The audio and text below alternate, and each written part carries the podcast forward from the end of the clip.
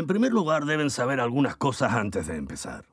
Por ejemplo, somos personas reales, igual que ustedes. En segundo lugar, nosotros no escribimos nada de esto. Francamente, hubiéramos preferido que todo permaneciera en secreto. Pero no tuvimos voz en el asunto. Nos despertamos un día y todo había cambiado. Hablaban de nosotros en todas partes. Televisión, prensa e internet. Ahora nos toca a nosotros contar algunas historias. Tómenselas como cuentos de hadas que ocurrieron de verdad. No se preocupen, estas historias no solo tratan sobre nosotros, también tratan sobre ustedes. ¿Cómo es posible? Porque estas historias también tratan sobre el dinero.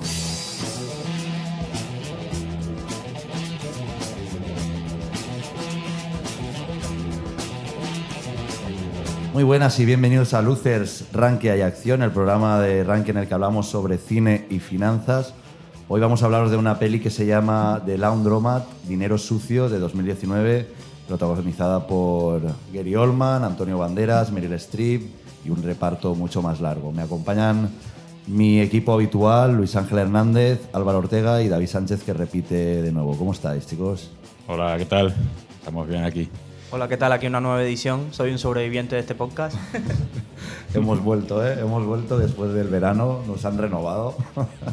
Por eso creemos. A, a- a mí no, ¿eh? yo no he firmado nada. Todavía no nos han censurado, mí- ¿eh? eso es un sí. punto. Sí, sí. Álvaro viene por, por amor al arte. Exacto. Al cine. Vale, pues vamos a hablar de, de esta película que la traducción literal sería la, la lavandería. ¿No? Una- Sí, sí, sí. Porque- Supongo que la gente sabrá eso ya de su nivel de inglés. bueno, claro. ¿no? la película va de lavar dinero y de evadir impuestos. De ahí el título de la lavandería. Dinero sucio en España es como llaman a las lavanderías en Estados Unidos. Exacto, vale. Dirigida por Steven Soderbergh, que director de Traffic, ¿no? que ganó el Oscar a Mejor Película. Mejor película, mejor director, creo. Mejor director. Sí, a mejor película no estoy tan seguro. Vale. Esta película ha sido nominada a León de Plata, ¿no? ¿Puede ser? Bueno, nominadas. Ahí se presentan a concurso todas y las que entran están nominadas. Luego gana una. Pero sí. Vale, pues eh, David, como, como tú fallaste a los anteriores podcasts, nos vas a contar la sinopsis de, de esta película. Eh, realmente cuenta el caso de Mossack Fonseca, de los Panama Papers, y eh, lo cuenta, es decir, que de una forma divertida, donde ¿Quiénes eran estos dos? Los Mossack y Fonseca. pues un bufete de abogados afincado en, en Panamá, que eh, se dedicaban principalmente a la creación de compañías offshore, que más adelante explicaremos lo que son, y pues eh, que un poquito, como ya sabemos, estas compañías sirven para eh, eludir impuestos, que no es lo mismo que evadir impuestos. que también y- explicaremos el término, ¿no? Exacto. La diferencia. Y te cuenta un poco la historia y a través de, de casos de distintas personas, que son casos inconexos, te cuentan un poco pues, las distintas compañías o las distinto tipo de gente que eh, utilizaba estas, estas compañías para pagar menos impuestos. Entonces vamos a hablar de los papeles de Panamá, un escándalo que surgió en 2016 a la luz y que cogía a esta gente de, de España, ¿verdad? Correcto, bastante. Y algunos... Pedro Almodóvar, sí, el bueno. hijo de los Puyol. Pero hay que ir con Messi también, sí. Hay que ir con cuidado cuando nombremos a gente, porque mucha de esta gente creo que te, te mete una demanda como, como sugieras que él estaba. luego- Escuchan nuestro sí, no, podcast. pero, pero luego, luego explicaremos más adelante que recurrir a este tipo de empresas no tiene por qué ser legal. O sea, no perdón, no tiene por qué ser ilegal. No siempre se utilizan para fines ilegales. ¿Vale? Y, Sí, y sí. se explica en la película y es una de las críticas que crítica social que hace la película. Sí, La película también hace una pregunta que si es fines ilegales puede que no, pero fines morales está la, di- la división. Al final lo dicen, dicen esto es legal, pero ¿cómo de moral es esto? Tal cual. Eso sí, por favor que nadie nos ponga una demanda, pero es una discusión artística. Yo lo he sacado de Wikipedia. ¿eh? Son gente que supuestamente, vamos a decir que ya de entrada, supuestamente estaban implicados en los papeles de Panamá. supuestamente, según Wiki- Wikipedia. Eh, Citemos siempre la fuente original y así la demanda que le caiga a ella. Sí, eh, eh, no nos hemos leído los dos terabytes de papeles de Panamá para el podcast. De todas maneras, este podcast lo escuchamos nosotros y nuestras madres, quizá, ¿no? Esperemos que poco a poco. Mi más. madre no tiene internet, lo recuerdo. Vale, pues ya he explicado un poco la sinopsis. eh, vamos a empezar ya hablando un poco de la película, porque la película a mí, la verdad, me pareció regulera. ¿eh? está, está bien, está divertida, pero, pero claro, cuando ves el elenco que, que tiene, que a Meryl Streep, Gary Oldman, Tony Banderas, la verdad que cuando, cuando ves el tráiler tiene muy buena pinta, la música ayuda mucho, eh, ves, notas que, que tiene un montaje muy ágil. Es muy graciosa la película. Claro, es una, Eso- sa- es una eso sátira, hay un punto que parece que la, es que la película empieza con un personaje que es el de Meryl Streep, que es, tiene un accidente de, de navegación su marido muere y entonces ya quiere recuperar el seguro y el seguro resulta que es falso, es una compañía de estas, una Shell Company. Y la historia empieza con ella eh, siguiendo a ella, que es una persona normal, y preguntando por qué no, no recibe el seguro, va descubriendo cosas de toda esta compañía. Que al principio hasta yo me pensaba que era un caso real y luego resulta que no. Pero hay un punto que, que la película deja de seguir esa historia. Entonces empieza con un misterio y una narrativa que va poco a poco, you know, ¿sabes? Contestando preguntas y hay un momento que deja de hacerlo. Y, y ya no lo vuelve a hacer. Y tiene una parte muy graciosa que es una parte con, con uno de los... Y, y pasa a ser partes de distintos casos de la del africano. La del africano a mí me ha parecido la mejor parte de la película. La de la mansión. La de la mansión. A vosotros no. A mí la verdad que sí, porque te, te cambia el ritmo y te Sí. mete una historia que la cierra ahí. Sí, exacto. Y parece que va a ser un flash de un minuto y de repente sigue yendo, sigue yendo, y se vuelve más gracioso y se vuelve más...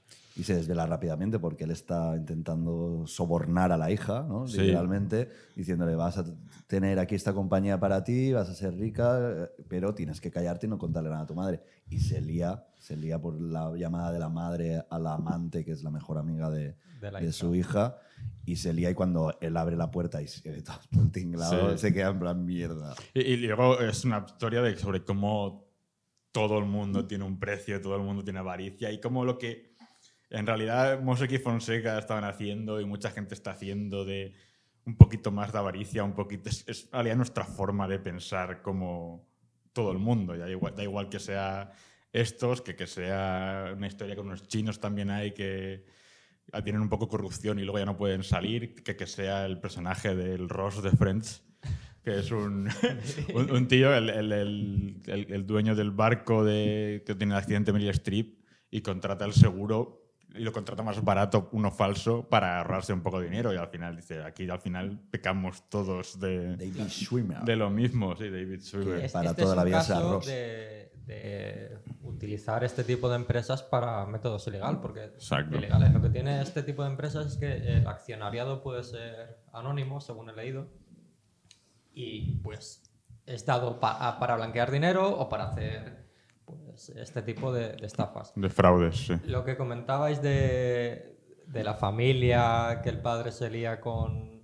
de toda esa escena, para mí considero que la escena es cómica, que tiene algo de ritmo, pero son 30 minutos creo que dura Sí, para sí. contarte qué son las acciones al portador.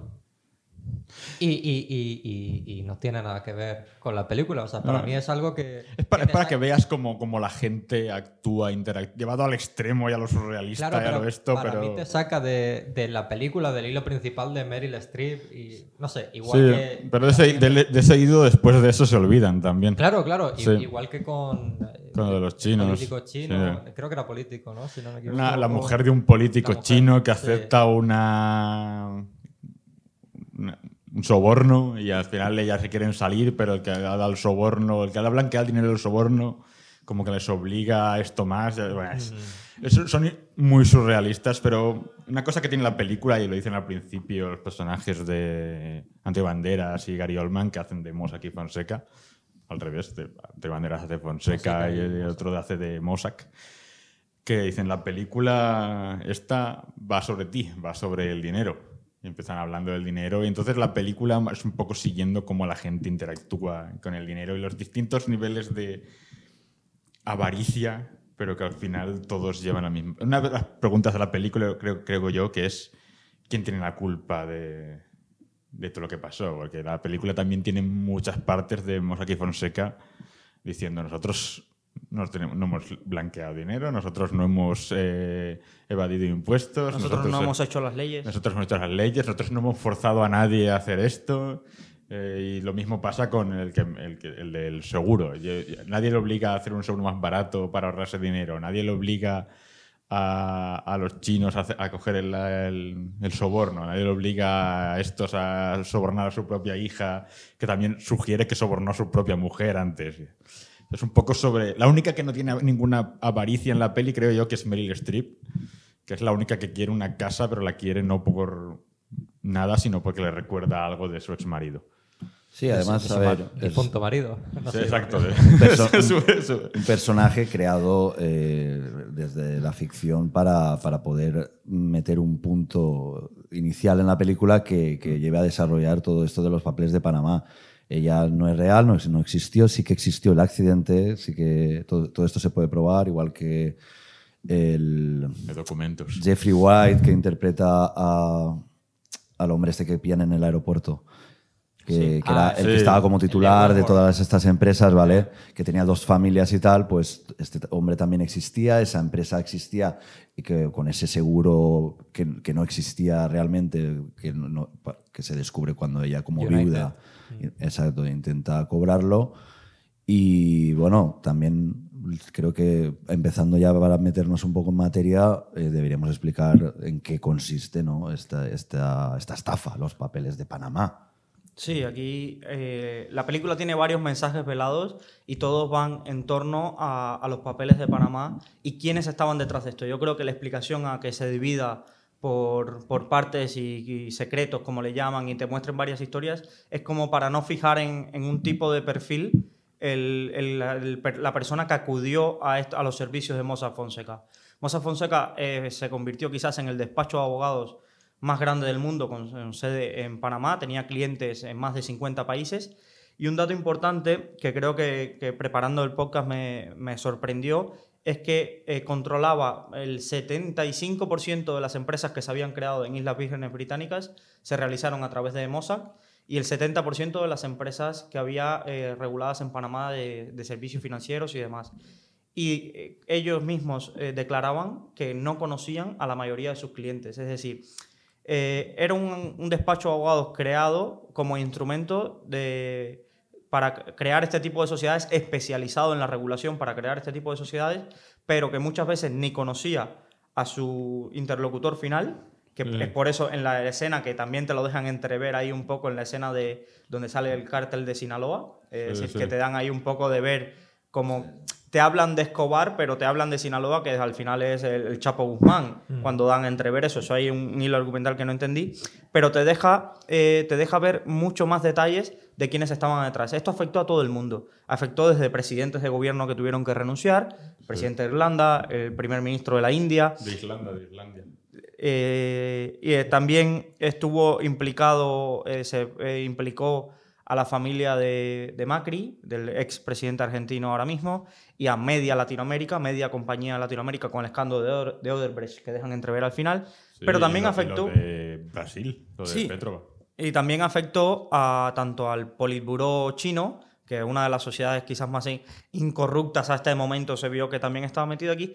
Y aunque dura solo 20 se- un metraje de un minuto de la película, también dejan entrever que afectó a los rusos y dejan entrever en ese, que es algo que quizás comentaremos, cómo los nexos de los amigos de, de Putin utilizaron a este despacho para, para sus negocios. Sí. Hasta el entrenador de judo de Putin tenía ahí billones. y Jackie Chan.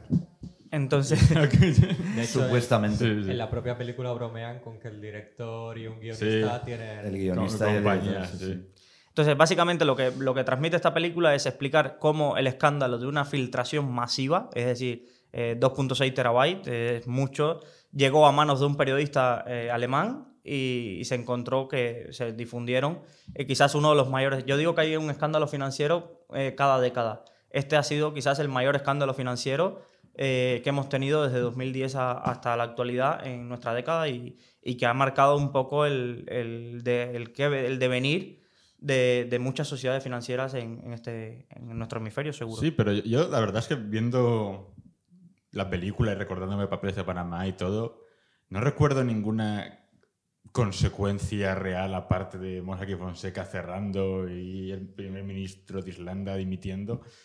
No he notado ningún cambio ni ninguna Así como en la crisis financiera del 2008 sí que hubo cambios legislativos, la economía cambió, muchas cosas han cambiado. Con este escándalo tal como es, Sí, sí. no he notado ninguna consecuencia. Además, se han, se han tomado la libertad de, de demandar a Netflix por la película Sí, porque sí. no les ha gustado el trato Que que... Solamente cumplieron tres meses de, de prisión. De prisión, sí. A los tres meses estaban fuera. Y, y- y- y insinúan que es no por lo que hicieron, sino por insultar al presidente de Panamá. Que... A Varela. Exacto. Claro. Porque el Fonseca era el presidente de un partido político en su época. Pero no sé, es un escándalo gigante, pero no, no he visto consecuencias yo reales. Yo creo que es muy difícil esto. cambiar todo, toda la ingeniería fiscal que hay detrás de, de los paraísos fiscales y porque a determinados países, como puede ser Panamá, eh, le- les, les viene bien esta atracción de, Claro, claro. de empresas de capital y a las empresas obviamente el, el objetivo de cualquier empresa eh, capitalista es maximizar beneficios. Y si por lo mismo puedes pagar menos, las empresas lo van a hacer. Y ya os digo, eh, Empresas en, individuos. mucho- en muchos, bueno, o individuos, Sí. en muchos casos es, es legal. Pensemos que, que hay en una frase de la película, aunque la ponen muy al final, eh, eh, en el alegato de Mossack y Fonseca, dicen que quieren que volvamos a ser un país bananero. Sí. Es decir, es Que la decir, película es empieza como, ellos diciendo explicando el trueque. el trueque de bananas con vacas. sí. es como que el resurgir, el, el boom, cualquiera que conoce un poco de toda la región de Centroamérica, Panamá era un país que tenía el canal y poco más. De con cierta conflictividad, los americanos intervinieron creo en el 79, tienen varias historias, pero, pero económicamente no tenía nada, aparte de ser el punto de, de- de paso hacia el, hacia el Pacífico. Eh, hoy por hoy, cualquiera que visite Ciudad de Panamá es una de las megaciudades que hay ahora mismo en Centroamérica y no tiene nada que ver con sus países similares y es tiene una zona industrial, los doy como dato, una zona de libre comercio que se llama Colón, que es quizás la zona donde más eh, intercambios, porque no tiene impuestos y demás, que más intercambio existe ahora mismo en Latinoamérica de, negocios. Entonces, eh, todo esto evidentemente ha surgido a través de, de mecanismos como el de Mossack Fonseca, Sí, sí, de traer dinero. Siempre hay alguien que se beneficia y a veces se beneficia para bien, a veces se beneficia para mal. Es la misma paradoja Sí. de muchas cosas de cuando hablas con, mm, con personas que vivieron la época de Pablo Escobar en Medellín, que te decía, eh, construyó todo esto, trajo dinero al país.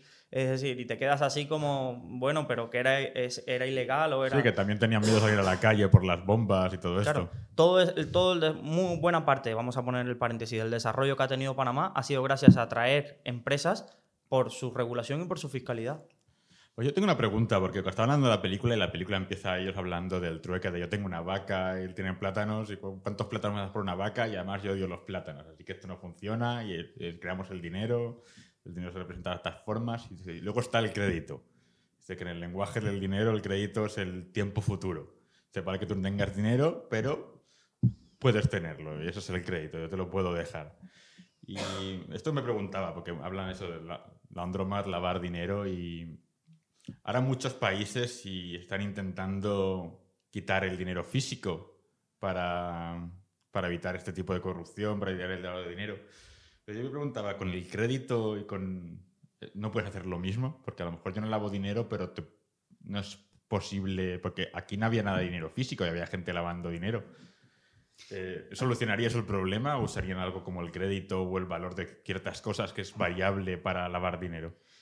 Aquí cuenta con que vamos al concepto de qué es lavar dinero. Vamos a aterrizar un poco de cuando la gente escucha, no, no sé quién lava dinero, quizás lo entendemos muy claro con el típico bar que no vende nada pero sigue abierto.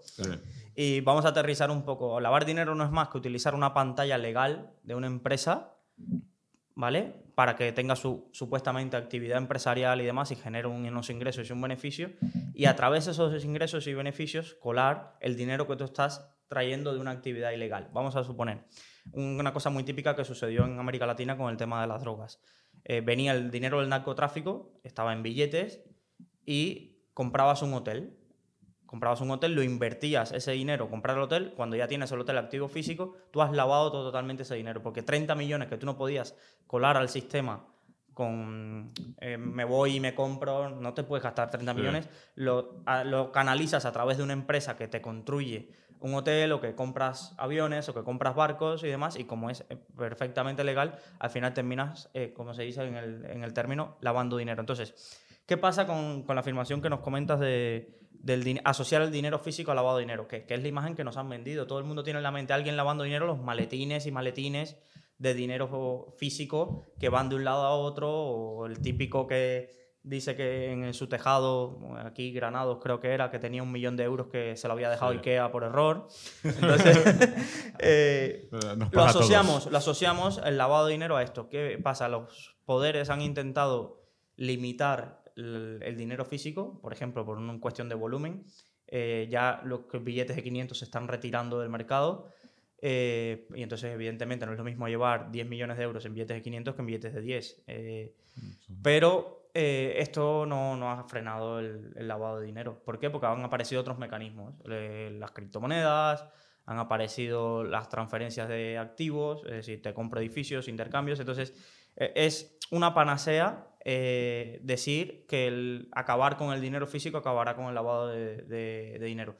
Simplemente se, ya buscarán otras, otras vías para hacerlo y, y otras más sofisticadas y quizás más difícil de detectar que un millón de euros en un coche pasando a Andorra. ¿Y el crédito serviría para eso? Porque el crédito, para, según lo explican aquí, y en realidad tienen razón, es eso, el futuro del, del lenguaje del dinero. Es dinero que tienes, pero que en realidad no tienes. ¿No ser- serviría eso para lavar dinero? Pregunto para un amigo, ¿eh? No- Pregunto- Yo no lo veo, no lo veo. Sí es verdad que a través del crédito puedes apalancar un poco toda esta ingeniería fiscal. Es decir, crédito igual vamos a llamarle deuda. Es decir, ahora con los tipos como tan bajos como están, está muy, muy de moda financiar todo con deuda. Pido prestado no sé cuántos millones y, y- hago una actividad empresarial. Aquí tenemos el caso, aunque no viene un poco a la película, el caso de Trump. Muchas de las explicaciones que tiene de la fortuna de Trump es haberse apalancado y pedir dinero y constantemente pedir dinero, no pagarlo, pedir dinero y no pagarlo. Entonces el crédito lo que te permite es esta ingeniería de, vale, yo no tengo el dinero en efectivo, pues voy, pido dinero a un banco que me lo presta y canalizo ese ahorro, lo pago en otro sitio, lo lavo y, y doy un poco más de escala, pero no creo que el crédito sea, esté tan asociado al lavado de dinero como si es verdad todas las actividades ilegales. Eso sí, seguro. Y algo como los cambios de valores, porque el valor al final cambia. Y, por ejemplo, yo tengo una casa, digamos, que cuesta 100.000 y le puedo cambiar el valor a una venta en forma de lavar dinero. Eso se podría hacer. También para un amigo. O sea, tú dices inflar el, el El precio con Lo que la se suele, lo que, sobre todo con tema de pisos, lo que se suele hacer es lo contrario. Yo te lo vendo por 100.000, pero pongo Claro. que lo vendo por 80.000 y tú me pagas 20.000 en negros, que es de lo que yo no tengo que tributar y tú por, esa vivienda. No, digo, en- Pero- en caso para crear dinero legal de donde Pero, no lo pero tú hay. a qué has venido aquí a, a- Yo- a hacerte una lista de cómo blanquear Que dinero. no, que es para un amigo, hombre, que no me escucháis. Hombre, es que ya llevas un rato preguntando. Yo quiero- yo quiero que esto sea un programa ¿Cómo práctico. podría hacer esto? quiero- ¿Cómo podría hacer lo otro? A ver, te Estoy cuento. ganando audiencia, Jenny. Estoy ganando- Yo he traído un maletín aquí también, vamos a... Como se corra la voz, esto lo va a escuchar todo el mundo. Te, te cuento un poco porque lo que te comentaba David es, es típico aquí en España. Es decir, se hace una transacción de algo que va- creemos que vale 100, 150, la hacemos por 50, nos ahorramos toda esa parte que se le da al fisco, pero esto tiene un truco. Eh, siempre tienes que ver el valor que Hacienda le da a esa vivienda, porque después te llegan unos sablazos interesantes de eh, sobre todo la gente que busca chollo pisos. Eh, he encontrado un piso en Alboraya por 20.000. Lo reformo 30.000 y lo vendo a 100.000. Y después Mm. va Hacienda y te dice, oye, que el valor catastral de esto, aunque esté destruido, para mí es 60.000. Y Sí, sí. te estropea toda la operación. Entonces, eh, canales para hacer todo tipo de artimañas o artilugios legales hay. Y los que están metidos en cada sistema conocen sus trucos. Ahora, de ahí a lavar dinero eh, es más complicado por el- los, eh, ¿No te ha pasado que has ingresado mil euros en un banco y te han dicho, justifícame de dónde viene, eh, pasa todo esto? No- si eres ya ciudadano americano, creo que ya te, te hacen Sí. un perfil de arriba abajo porque los, eh, los americanos, aunque estés en España, cualquier ciudadano americano tiene, tienen que reportar un banco, tiene que reportar cualquier actividad a los Estados Unidos para que ellos sean conscientes de, de que dónde está moviendo su dinero. Sí, Pero Estados Unidos también es donde muchas, a lo mejor los ciudadanos no, pero muchas compañías no les hacen estas preguntas. No les hacen, es una parte de la película explica eso, de que hay estados que para... Delaware, por ejemplo. Delaware que dice, ahora Delaware tiene no sé cuántas mil compañías. Delaware es un estado que tiene la población de, de Valencia, ¿sabes? Y tiene no sé cuántas mil compañías, ¿sabes? Y mm, entonces eh, está, está esa regulación hacia individuos que, es, que no sé si salía en la película ver un clip de Obama diciendo el problema no es que esto sea ilegal el problema es que Sale en la televisión, ella está en el Sí. bar y es cuando dice, vale, ha funcionado por fin, ha, ha habido represalias contra estos dos. Sí, que, que- que es un sistema en el que es legal, pero para aprovechar de todos estos tax breaks, lo único que tiene que ser, es que ser rico, ¿sabes? Y es lo que no podemos permitir. Pero Ellos, es ellos lo preguntan. Ellos, Incluso los propios partidos políticos eh, consiguen financiación privada. Eh, ¿Cómo van a hacer leyes que prohíban o que limiten mucho la evasión, elusión, perdón, fiscal? eh, a Entremos grandes- ahí, grandes- a Evasión, ilusión. Entra ahí, ya, ya te has Sí, metido. sí. Explícalo. Ah, yo, te- te- has quiero entrado. decir, yo confundo los términos, pero simplemente, a grandes rasgos, eh, evadir es no pagar algo que tienes que pagar, eh, saltarte de, de pagar impuestos, y eludir es hacer ingeniería fiscal, ingeniería financiera para pagar menos, a través de, de empresas pantallas, como se explica en la película, con eh, que están en paraísos fiscales. Y Sí, sí. jugando con los precios de tu producto. Sobre Una todo es no hacer nada, simplemente, ¿no? Estarse en tu sofá y decir, yo, mira, paso. Y la otra es, voy a intentar meterlo por aquí, lo maquillo Oye, un bu- o- o poquito. no hacer nada. o buscar hacer- o hacer lo que- vacíos legales, cosas así. Deducción de alquiler en la Comunidad de Madrid y Comunidad Valenciana. Ahí lo dejo. o- o- Uh, o hacer lo Otra que- denuncia. O hacer lo que, Otra- está- lo que Y hasta aquí el podcast. Terminamos, no volveremos más. Se acabó para lo que, siempre. lo que estamos diciendo de vender un piso por un valor inferior y que el otro me lo pagues en, en negro. Pero un método de ilusión fiscal es, por ejemplo, una empresa que vende productos, los fabrica en un país, país A, y los vende en el país B. Pero en mitad hay un paraíso fiscal C en el cual los compra a precio de coste y los vende a, los compra al país A a precio de coste y los vende al país B. El país B se los compra al C al precio de, de venta. Entonces, eh, los beneficios que tributa en el país B, no sé si me estoy explicando, de hecho tributa, puede tributar pérdidas perfectamente cuando la empresa en general está obteniendo beneficios. Sí, sí. Y, y la tributación eh, de donde compra barato y vende caro la hace en el paraíso fiscal. Vale. Eso es eh, elusión de impuestos. Y eso a día de hoy es legal y muchas empresas sí. lo, Sí, no, lo, lo que lo hace la pregunta de la película es no, no es que esto sea ilegal, es que moral es porque es un sistema que te digo, para hacer esto tienes que ser rico, tienes que tener...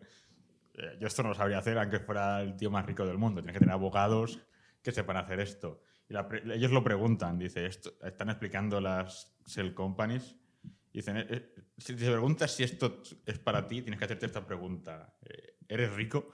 Dices, si eres rico ¿Eres para ti, si no, no. Exacto, sí. Claro. Tú piensas que los principales clientes de Mossack Fonseca no eran personas particulares, sino eran los grandes bancos europeos. Por eso Sí. te digo, el negocio comienza en un banco europeo. Te lo describe muy bien. Sí. Tú te acercas, eres rico, te acercas a un gran banco europeo. No voy a mencionar los nombres, pero los siete grandes bancos europeos todos eran clientes de Mossack Fonseca. Y le- la idea es, ¿cómo hago para pagar menos impuestos o en caso de que me muera, cómo esto pasa a mis hijos sin tener que pasar por el, por el fisco? Y el, el- el propio banco te recomendaba los servicios de Mossack Fonseca para crear empresas offshore en el sentido de, bueno, esta es la vía que vas a tener para desligar los impuestos. Pero no solo pensemos estas vías, es decir, es que todos los días tenemos noticias de un famoso con problemas con Hacienda.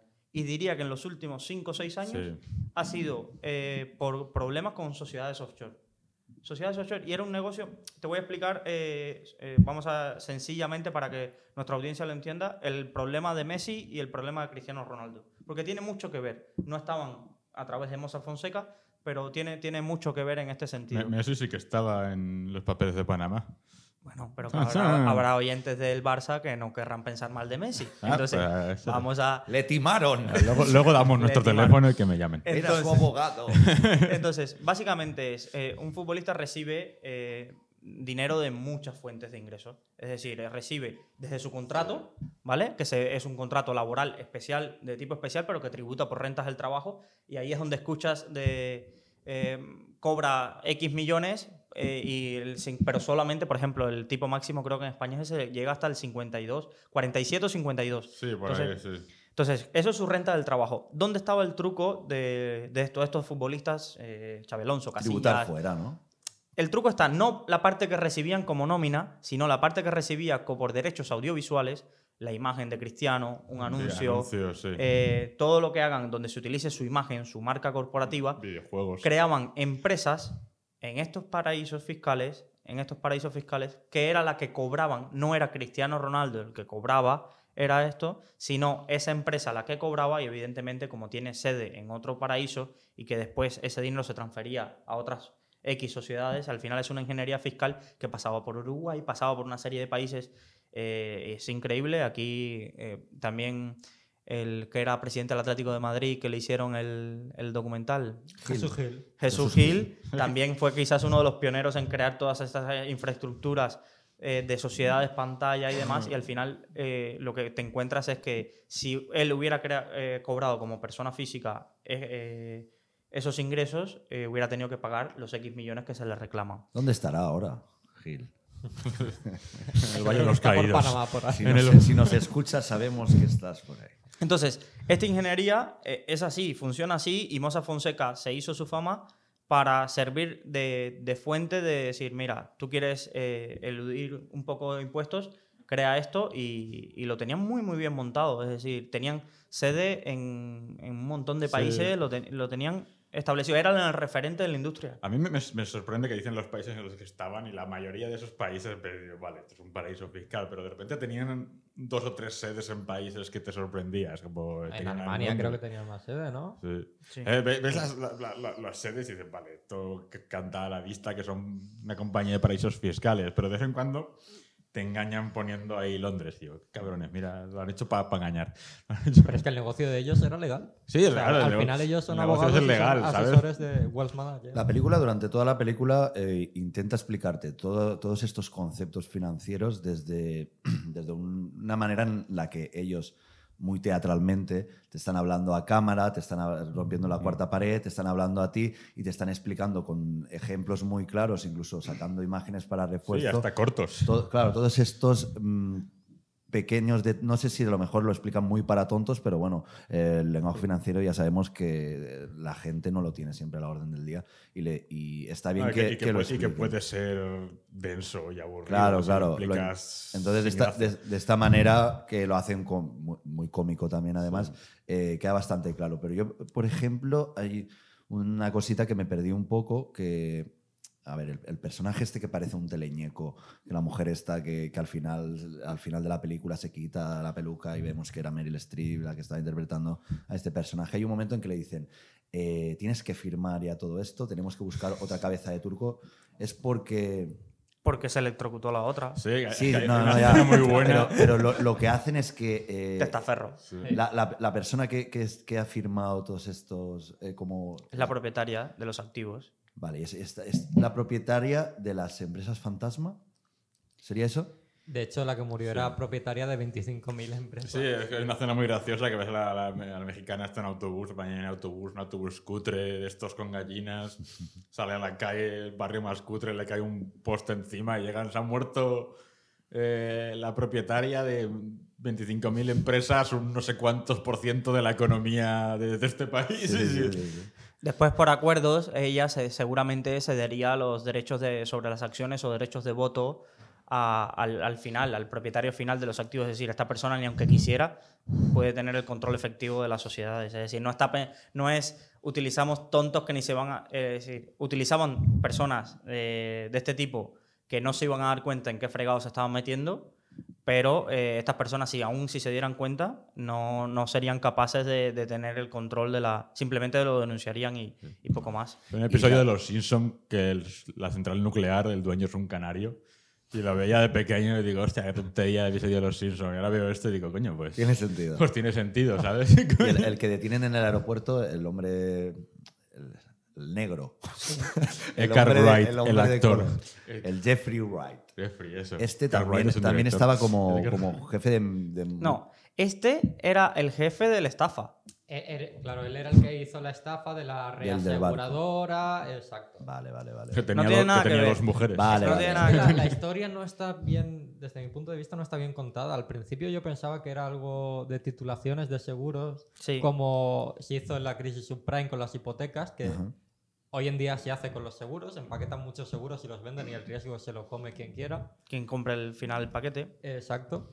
Y yo al principio me creía que era, que era eso y que no, luego la- el comprador del paquete no podía hacerse cargo. Pero no, eh, resulta que ha sido una estafa financiera a través de, de empresas offshore y para mí, en ese, no sé cómo lo veis vosotros, Hay una cosa que la película hace muy bien al descubrirte que eso es una estafa, que es que Meryl Streep está volando al país, a Panamá, Ujú. a descubrir qué es. Y de repente Nives, entra en la Nives. oficina gigante y ves a Meryl Streep con una escopeta disparando a todo el mundo. Yo, que- yo quería Sí, más de eso. sí, yo quería más de eso. Pero bueno, te engaña porque dices, vale, esto era el sueño, las expectativas de la escopeta, llegar a una gran empresa.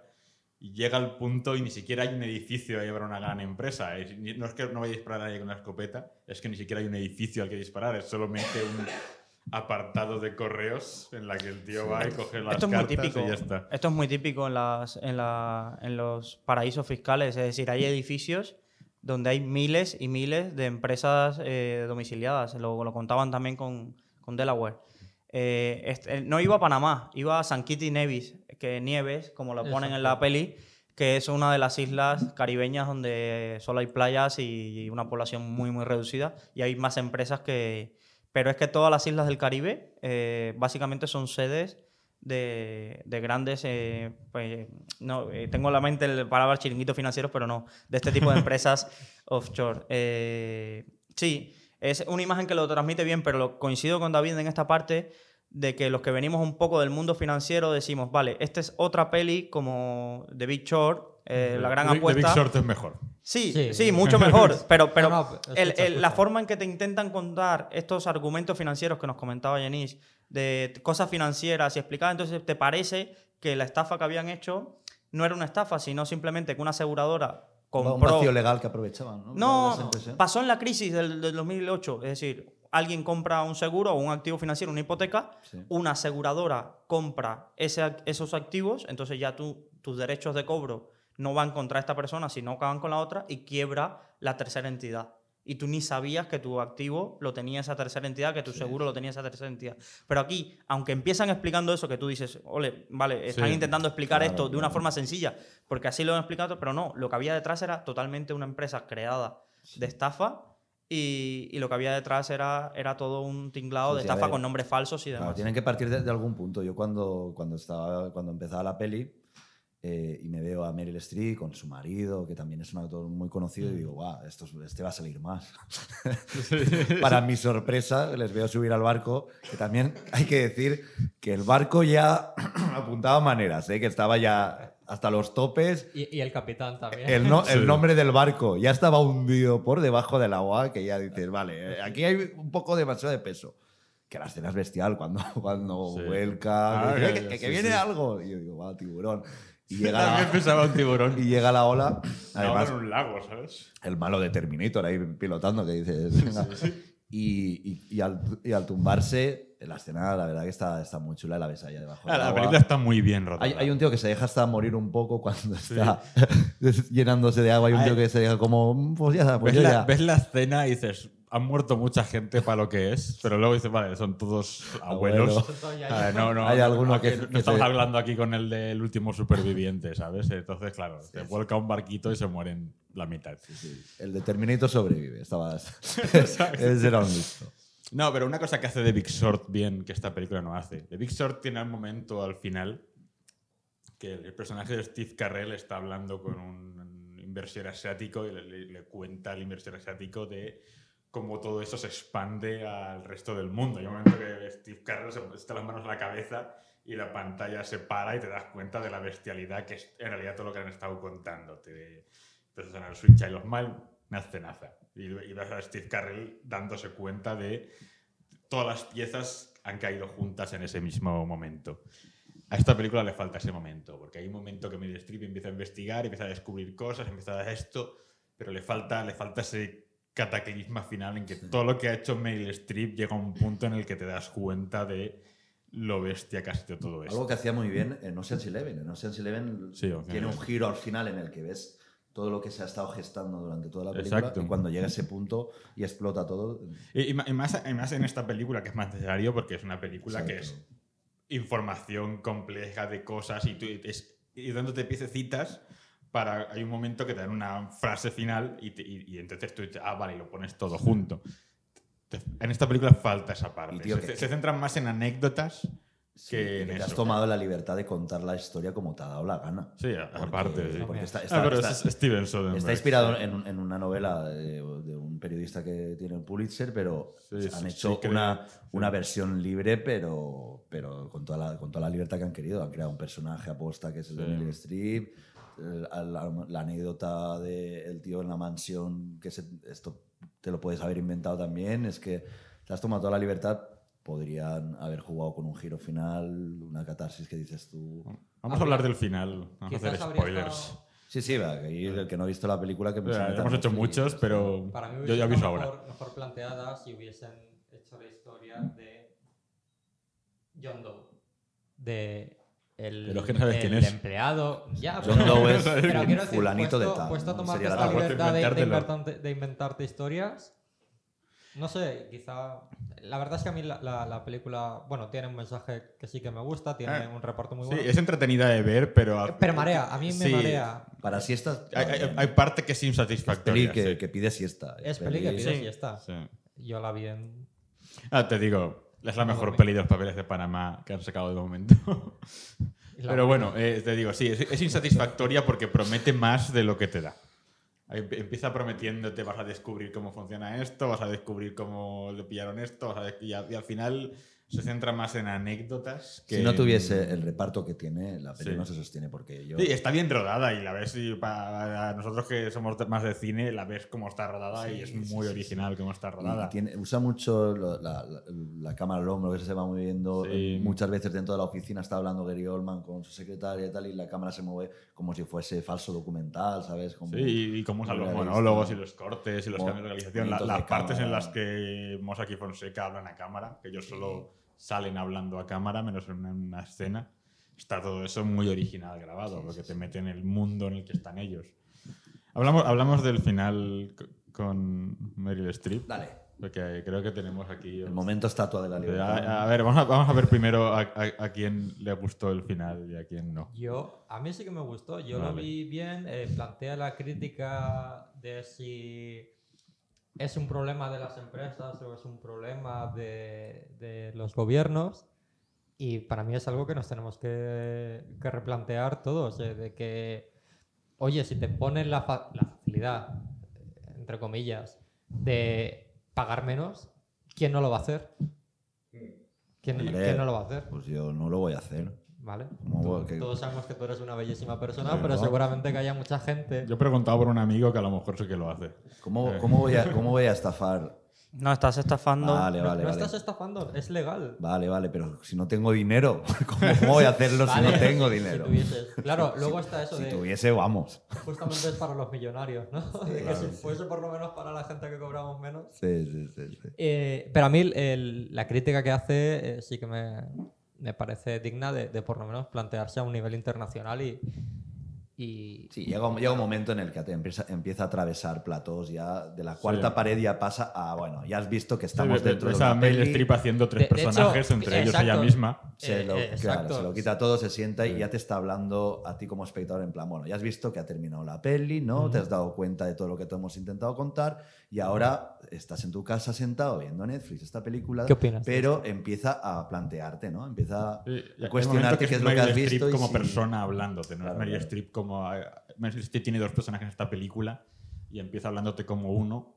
En la misma toma cambia al otro Y y, en la y misma toma acaba A ella hablando misma. como Meryl Streep Sí, sí. y dando un mensaje que lo que el mensaje es eh, la transcripción del statement la- De que John hizo Doe, ¿no? John Doe. Eh, aquí, eh, tú has dicho que te gustó. que- eh, ¿Vosotros Mm. dos qué opináis? ¿Sí o no? Yo es que estoy, me parece, a ver, tenemos que ver el, el momento que sale esta peli, el mensaje que lanza y Este año, este año. sí, sí, y Sí. por eso y en qué momento nos encontramos. A mí el alegato final me parece un meeting político de Elizabeth Warren y Bernie Sanders. Básicamente son los dos candidatos presidenciales por el lado demócrata que aún no se sabe cuál de los dos irá a la carrera presidencial del año que viene. Y básicamente lo que lanza es un, es un mensaje de hay que subirle los impuestos a los ricos, hay que grabar a las empresas porque básicamente no, no están pagando lo que tocan. Y, y es toda una nueva teoría económica que Sí, se está gestando ahí. Al y- mismo tiempo es la teoría económica, porque se digo, es el statement de John, Doe, de John Doe, es lo que el pensamiento de ese tío que hizo que todo esto saliera a la luz. Pero es que no sabemos quién es ese tío. Si Ah, fue- exacto, exacto, ese es, el, decir, ese es hay, el que, problema. hay que ver muchas cosas porque ahí Mossack y Fonseca lo dejan muy claro. No sabemos si fue por intereses comerciales de hacer hundir eh, al país, intereses políticos de Varela de hacer hundir a la De un compañía. competidor. de un competidor, de una agencia china, eh, intereses chinos de hacer caer al miembro del Politburo que, que estaba ahí, los americanos por hacer caer y hacer ver a los rusos que también estaban metidos en todo esto fregado. Es muy difícil determinar quién fue el gran artífice de todo esto y reducirlo a que fue una empleada cabreada porque habían utilizado su nombre Sí, sí. Es, es algo, Ah, creo que más profundo. Para mí el problema con el final, que tengo con el final, es lo siguiente, que el mensaje puede estar bien y el- que es como un statement del tío este está bien, pero el hecho de que lo hagan como si fuera Meryl Streep hablándote a ti mismo y Meryl Streep haciendo un statement como Meryl Streep, la activista, no como el personaje, no dentro de la historia. Es que es eso de quitarle la palabra a los, expertos, a los expertos para dársela a los, a los famosos. Y entonces deja de ser un statement que podía tener algo de sentido como un statement político, como dices tú, de, de una actriz activista. Yo. eh, es tipo Team América en la de hoy la, gente que más sabe sobre la guerra de Irak es el sindicato de actores. Es una cosa muy de Hollywood, de los actores sabemos mucho más que el esto. Y al final lo que está haciendo Meryl Streep es- no está dando ninguna idea original de Meryl Streep. O sea que está repitiendo el statement de, de- de otro, de otro personaje. Así que no sé Sí, qué ver, coño los actores estás haciendo ahí como Meryl Streep. reivindicar. Eh, Tú ves una gala de los Goya y parece más un Exacto. que- Fonda lleva cuatro arrestos en el último mes Sí, por ir a protestar. Sí, y si fuera cualquier otra persona estaría en la cárcel ya, del todo. Eh, de todas maneras, Meryl Streep hace una interpretación brutal al Sí, final. ¿eh? es que todo hay que decirlo. mujer, sí, hasta Sí, el momento en que parece que se va a caer Sí. de la silla está, está, Sí, sí. interpre- está interpretando, pero qué bien lo hace. Yo lo hago y yo me caigo mal. verdad, sí, No- sí. No, y, y- y cómo cambia entre personajes de forma Exacto, tan exacto. fluida. Y El que, tono, y te, todo. te da la impresión de que viendo la misma cara estás viendo a tres personas distintas. Mm. La interpretación está muy bien y la intención yo creo que es buena, pero yo creo que, que con Pero ese no te gustado político... No, es que fastidia un poco el mensaje. lo- eh, deja de ser un mensaje objetivo Sí, que lo podía haber sido hecho de otra forma Sí, y pasa a ser un mensaje más subjetivo. Y creo que, que como- mola verlo y, Y te, que- sor- y y que- te sorprende, pero al mismo tiempo ¿Y qué fastidia su propio qué mensaje. escena elegirías? Como ya estamos terminando, eh, bueno, nos quedará algún concepto que si queréis remarcar o lo que sea, no sé. Si no, Aquí hay un punto que sí que viene al final y yo quería mencionar Va. eh, rapidillo que pone rapidillo, el ¿eh, Luis? 70, eh, no sé qué por ciento de las empresas americanas no han pagado impuestos en el último año. Una escena esta que te ponen el cartel Exacto. y demás. Eh, hay que decir que Trump tiene mil cosas mal, pero ha puesto una legislación para que todas las empresas americanas que tuvieran ingresos fuera de Estados Unidos y no los estuvieran declarando, Ujú. que los repatriara a Estados Unidos eh, pagando muy, muy poquito y esto ha devuelto muchísimo, muchísimo capital que estaba fuera de Estados Unidos. Qué buenazo Ha es. devuelto... No, es, un- es un, es un empresario. Es, Y decir, el es pelo un empresario. tiene. Antes de decir, voy a poner una ley de subir los impuestos al 40% y que me sigan eludiendo Ajá. y se lleven la producción a cine y se lleven a no sé qué, dicen, bajo los impuestos al 21 y todo el dinero que te traigas que tengas fuera, eh, te lo hago pagar a menos. Es decir, otra cosa es todo el showman y el personaje que hay detrás. Eh, Sí, sí, es, claro. es criticable y hasta despreciable. Pero, después sa- hay que sabe mirar. hacer que bien No, pero. Estados, Claro, Estados. Unidos fue uno de los países menos afectados por los papeles de Panamá porque mucho de las cosas de la papel de Panamá es legal dentro de Estados Unidos, en Delaware y Nevada y todo esto. Entonces, mucha gente de Estados Unidos no tiene que irse fuera Y en España en para también, evadir, ¿no? para evadir impuestos, no, para... En España hay algunos que dentro de España no, pero, en la un- pero eh, por la Unión Europea sí. Exacto. Eh, hay- hay en Estados Unidos lo que dicen, en Delaware tú puedes ponerte en Delaware y no pagar impuestos, así que no hace falta que te vayas a Panamá para hacerlo. ¿A nadie le ha salido últimamente publicidad en Facebook de una página que se llama Vivir en Andorra? No. Estando buscando, eh, buscando información de la peli, no ya te va saliendo cosas. Cuando vayan Google eh, cree que quieres. vivir en Andorra, a mí me fascinó cómo ya tienes publicidad de cómo te explican de irte a vivir a Andorra si tienes X ingresos para, para evidentemente pagar menos. Sí, eso, eso- hay cosas que tendrían que regular tanto a nivel nacional como a nivel europeo. Es que ya, ya no- claro, ya no Sí. es a nivel nacional, es a nivel internacional. Claro. Y, y con que haya uno que lo que hagan. te facilite, sabes que todos van a ir ahí, Sí, a sí. morir ahí. Entonces tienen que Hay de un acuerdo. dato del porcentaje de andaluces que mueren en Madrid Y, valencianos por los impuestos sucesivos. por el sí. impuesto de sucesiones. Y ya el último truco que voy a desvelar, aunque no soy un gran especialista, es irte a vivir un año a Portugal para rescatar tu plan de pensiones. Ahí lo dejo. Apunta, Álvaro. Apunta. A tu- a amigo le va, le va- le va- Para le tu amigo, cuando llegue a su etapa de jubilación, Sí, sí, eh. Portugal tiene una fiscalidad muy, muy interesante acerca de esto. Ahí lo. Bueno, después de, Bueno, de- haber creado un manual de, de cómo Ah, eludir, de- forma totalmente eludir. casual e involuntaria, pero, pero sí. Eh, va- vamos a ver escenas favoritas y ya así terminamos.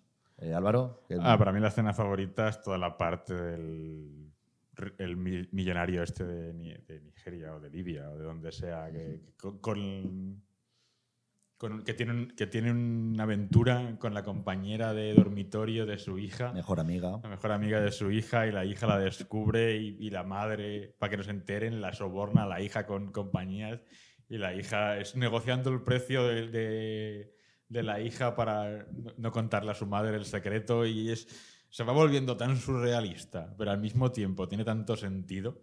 Y explican lo del concepto de las compañías estas que son solo un papel y se la van pasando. Sí, Es justo la que a ti no te gusta, ¿verdad, David? Es la que me has contado antes. Esa me Sí, sobraba. el- claro, es demasiada escena, demasiado, No, demasiado pero tiempo si para... hubiera sido una escena más pequeña, yo creo que habría sido peor, porque se- entonces sí que habría sido perder tiempo. Pero es la más divertida para mí. creo. Sí, no, no, Sí, ahí sí, ahí sí. estoy de acuerdo. Eh, bueno, quitando el alegato final, para mí eh, la rueda de prensa que da al final Antonio Banderas, donde empieza a despotricar contra todos, me parece un momento también muy, muy, muy, como- muy cómico y hay un- una frase que dice, no sé si es de las Islas Vírgenes Británicas, dice, ¿qué quieres volver a ser? Una, ¿Un trozo de tierra con una palmera? Es, me parece muy, muy divertido. Yo aquí voy a dar, creo, pinceladas que, que no, no hemos pasado. La película está disponible en Netflix. Sí. es Sí. decir, si te has cancelado la suscripción, te jodes.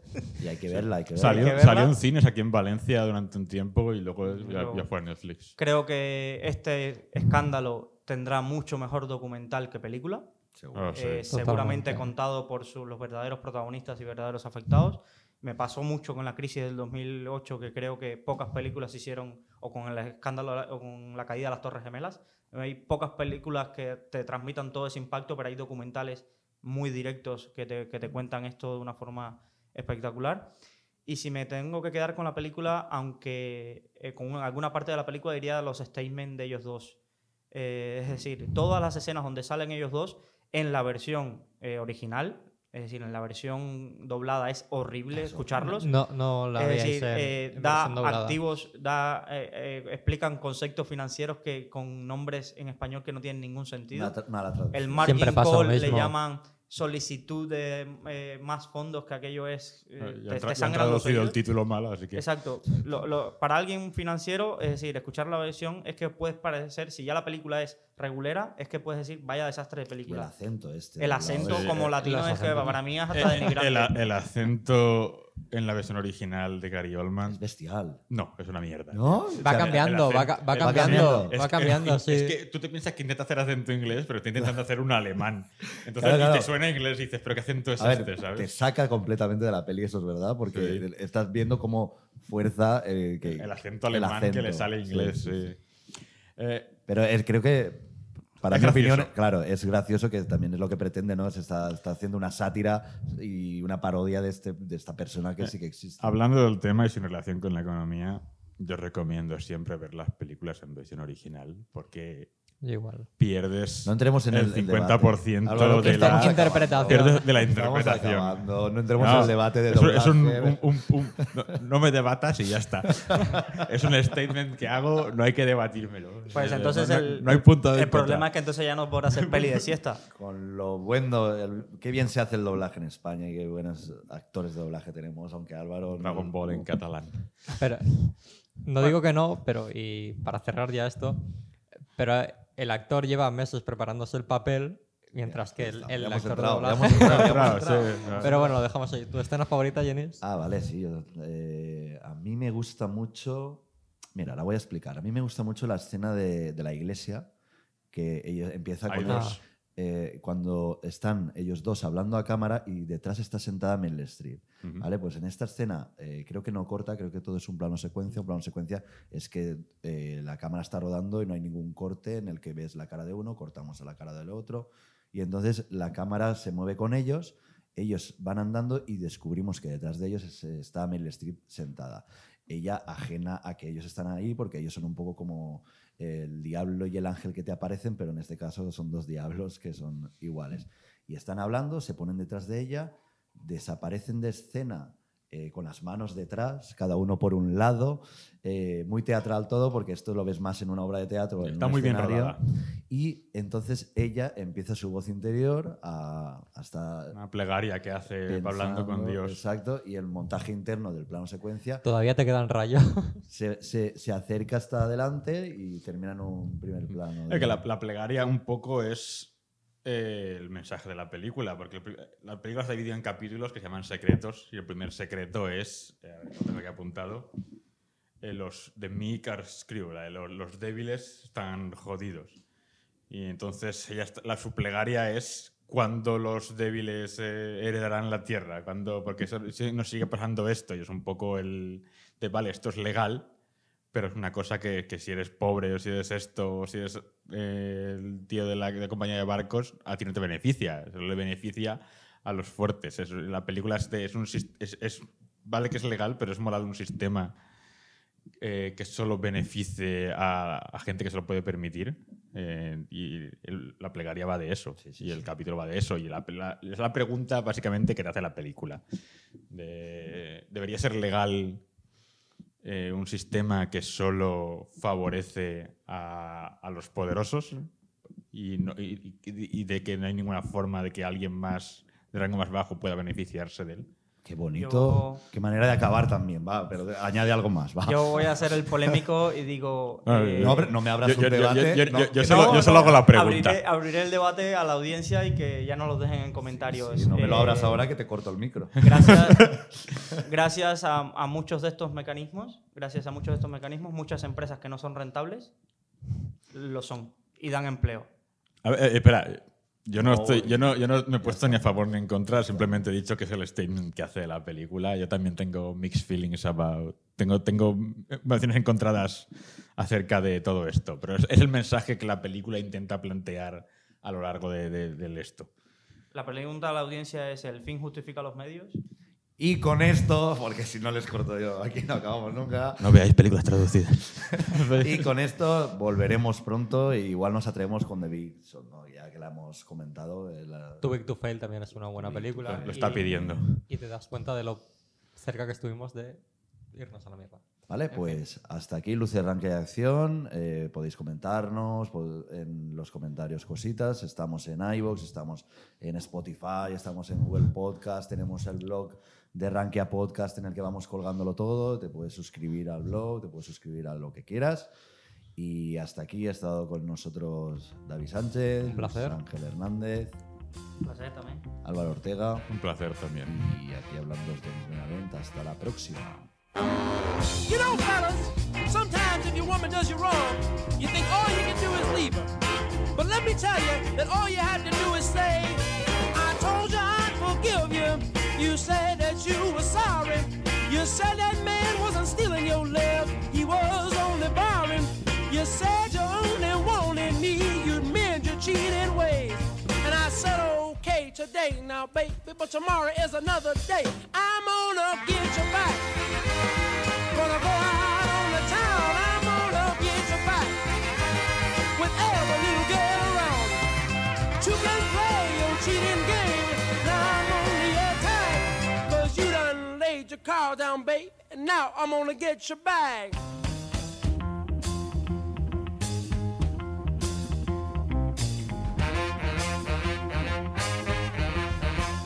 Hey, I know you seen that fine looking thing lives just down the street. And you can see the look in her eye every time we meet.